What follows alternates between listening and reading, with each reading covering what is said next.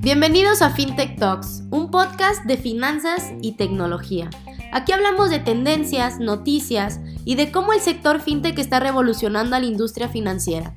Mi nombre es Fernanda Gutiérrez, directora de Relaciones Públicas de Dia FinTech, y creo firmemente que la innovación tecnológica es el principal disruptor en cualquier industria, entre ellas la financiera. En este espacio te estaremos platicando de forma clara y sencilla de las principales novedades en el mundo FinTech. Y recuerda estar al día con Dia FinTech. Comenzamos.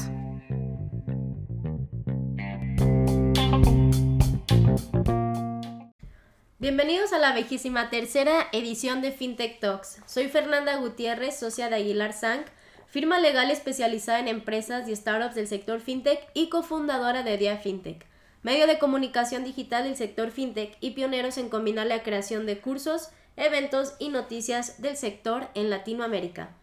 En esta emisión, mi compañero Roberto Aguilar y yo estaremos hablando sobre el crowdfunding, cuáles fueron los primeros casos de financiamiento colectivo, cómo surgió este modelo de negocio en México y hablaremos un poco sobre su legislación. Y finalmente comentaremos sobre uno de los tipos de crowdfunding que se encuentran regulados en la ley FinTech, como lo es el crowdfunding inmobiliario. Así que comencemos. Hola Fer, muchas gracias por la introducción. Creo que eh, el tema de crowdfunding es algo que está pues, muy de moda, muy actual y también una gran oportunidad de negocio representa el crowdfunding inmobiliario, ¿no? Y bueno, como, como bien sabemos, o bueno, si no saben, el crowdfunding ha surgido como una forma novedosa de recaudar capital para una gran variedad de proyectos y dado a su rápido crecimiento y aplicabilidad, ha conseguido atraer la atención de empresarios, académicos y autoridades gubernamentales. La principal actividad que regula la ley FinTech consiste en poner en contacto a personas del público en general con el objetivo de que entre ellas se otorguen financiamientos mediante operaciones de financiamiento colectivo, ya sea a través de aplicaciones informáticas, interfaces, páginas de internet o cualquier otro medio de comunicación electrónica o digital. Así es, Robbie, y, bien sabes, es común pensar que este tipo de financiamiento nació de la mano de la era digital, lo cierto es que su origen se remonta mucho tiempo atrás.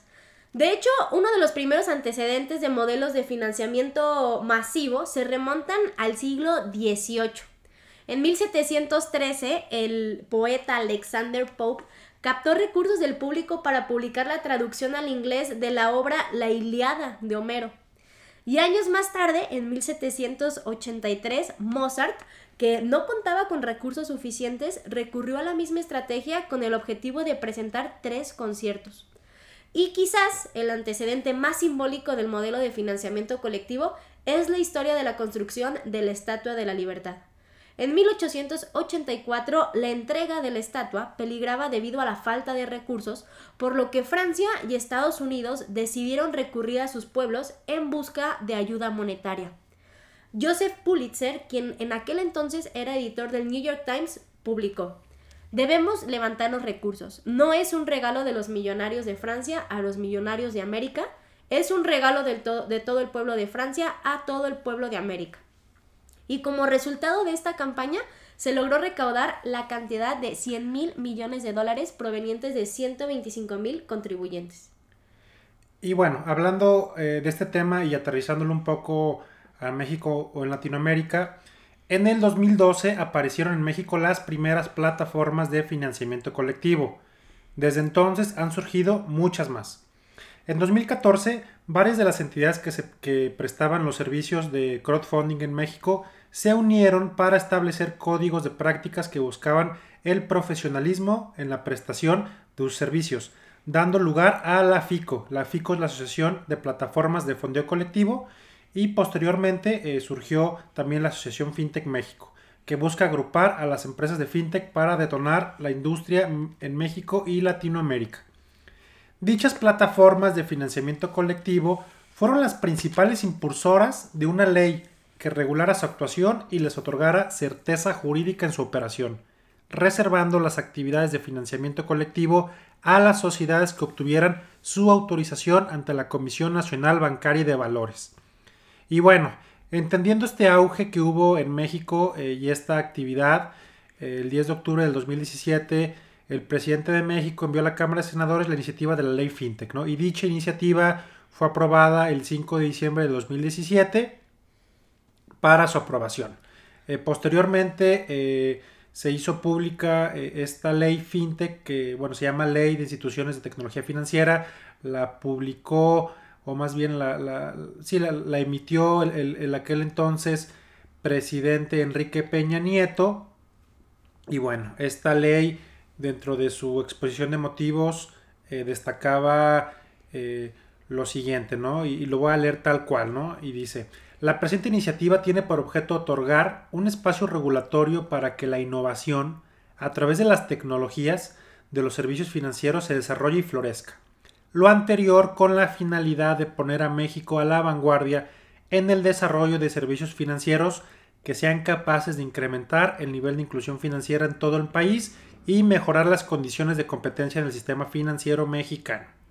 Así es, Roby. Y como, como bien lo mencionaste anteriormente, las actividades eh, eh, de financiamiento colectivo se reservan ¿no? a las sociedades que obtengan su autorización ante la Comisión Nacional bancaria y de valores. Y bueno, aquí en México, como bien lo sabemos, el crowdfunding encuentra su marco jurídico precisamente en la ley para regular las instituciones de tecnología financiera, mejor conocida como ley FinTech.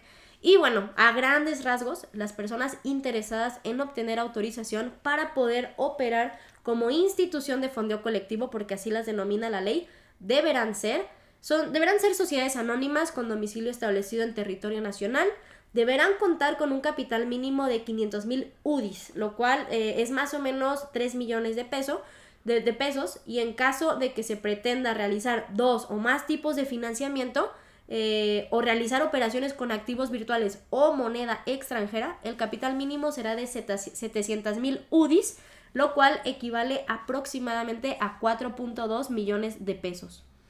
Y bueno, pues como todos sabemos, eh, durante el 2020 fue uno de los años más difíciles para la economía mexicana a nivel global en Latinoamérica, ¿no? Pero a pesar de esto, el sector industrial y de vivienda inmobiliaria hicieron cambios y crecieron.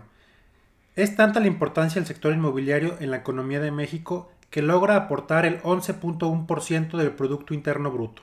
Pero bueno, ¿qué es el crowdfunding inmobiliario? No? Este es un, un método único y bastante nuevo de inversión inmobiliaria a través de plataformas tecnológicas muchas personas pueden invertir en proyectos inmobiliarios específicos cuyos desarrolladores generalmente buscan préstamos, es decir, buscan capital. Las plataformas examinan a los compradores y proyectos para asegurarse que sean legítimos antes de presentarlos a los inversionistas. Y bueno, como ya lo, había, lo habíamos mencionado, la Asociación de Plataformas de Financiamiento Colectivo, la AFICO, es la, la organización que agrupa a las principales plataformas de crowdfunding en México y de crowdfunding inmobiliario, con el principal objetivo de promover el modelo y defender sus intereses, estableciendo códigos de práctica que sean adoptados por todas las plataformas y profesionales del crowdfunding en el país. Así es, Robbie. y precisamente en el sitio web de de la FICO podemos ubicar a las empresas de financiamiento colectivo aliadas y cuál es su clasificación. Entonces, si nosotros nos vamos al apartado de crowdfunding eh, inmobiliario, vamos a ubicar a cinco empresas. A Brick, Expansive, Monifix, Cien Ladrillos y M2 Crowd. Entonces, mira, te platico un poquito rápido sobre, sobre estas empresas y qué es lo que, lo que te ofrecen, ¿no? ¿Qué servicios hay? Mira, en primer lugar tenemos Brick, que te ofrece la posibilidad de invertir en bienes raíces desde mil pesos. Eh, Expansive es otra, tiene inversiones desde cinco mil pesos. Monific eh, tiene un modelo de negocio bastante interesante en donde tienes la oportunidad de hacerte dueño de un hotel, puesto que las inversiones están enfocados a esta rama de hoteles y puedes invertir desde mil pesos. Otra plataforma es Cien Ladrillos, en donde hay inversiones en oportunidades habitacionales, oficinas e industriales. Y finalmente está M2 Crowd, en donde hay inversiones en activos inmobiliarios desde 5 mil pesos, Robbie. Entonces, esa idea de que para invertir en bienes raíces es súper caro o súper complicado y demás, bueno, lo viene a definitivamente a cambiar todo este panorama, el crowdfunding inmobiliario. Y el día de hoy, eh, es, es una posibilidad para todos, ¿no? Convertirnos en, en dueños de una parte fraccionada de un bien inmueble. ¿Qué opinas de esto, Romy? Sí, Fer, creo que este, eh, sin duda alguna el tema de crowdfunding inmobiliario viene, viene a democratizar el acceso a las inversiones inmobiliarias, ya que, pues como lo mencionabas, pues realmente eh, ya hasta hoy en día las principales como ofertas que hay en el mercado para que tú puedas acceder a los beneficios de poder invertir en, una, en un bien inmueble, es decir, en el sector inmobiliario, pues son, son tickets normalmente pues altos, ¿no? O sea, realmente si quieres invertir en un bien en un departamento, una casa o en un hotel o así, eh, realmente pues no baja de los 60 mil dólares hasta arriba, ¿no? Digo, 60 mil dólares me estoy yendo la verdad muy bajo, pero pues la verdad la, mayoría de los proyectos que hay pues son de 120 mil dólares para arriba, ¿no? Entonces, pues realmente eh, pues creo que es una tendencia, una macro tendencia eh, que vamos a ver cada vez más opciones en el mercado y, vamos a ver cada vez también pues mayor también demanda de este tipo de, servicios. Y bueno, Fer, también antes de, terminar, me gustaría que ahorita también los invites a que eh, se, inscriban a nuestro programa FinTech Online Cuarta Generación, que lo estamos por, por lanzar, y también nuestro curso de Ley FinTech Online, por si les interesa saber más de estos temas. Así es, Robbie. Bueno, como lo comenta aquí Roberto, ya estamos por arrancar nuestra nuestra cuarta generación de nuestro programa FinTech Online, la verdad es que hemos tenido muy buena aceptación durante nuestras tres generaciones anteriores. Ya tenemos más de 100, 120 alumnos, entre, entre alumnos y exalumnos este, inscritos y graduados de toda Latinoamérica, ya son más de 15 ciudades representadas. Es un curso el cual tiene una duración de tres meses, dividido en 12 módulos. Las clases son impartidas los sábados de 10 de la mañana a 1 de la tarde. En caso de que algún día no se puedan conectar o se les complique, se les envía grabación, se les envía material y demás. La verdad, tocamos temas súper interesantes del ecosistema fintech en México y en Latinoamérica.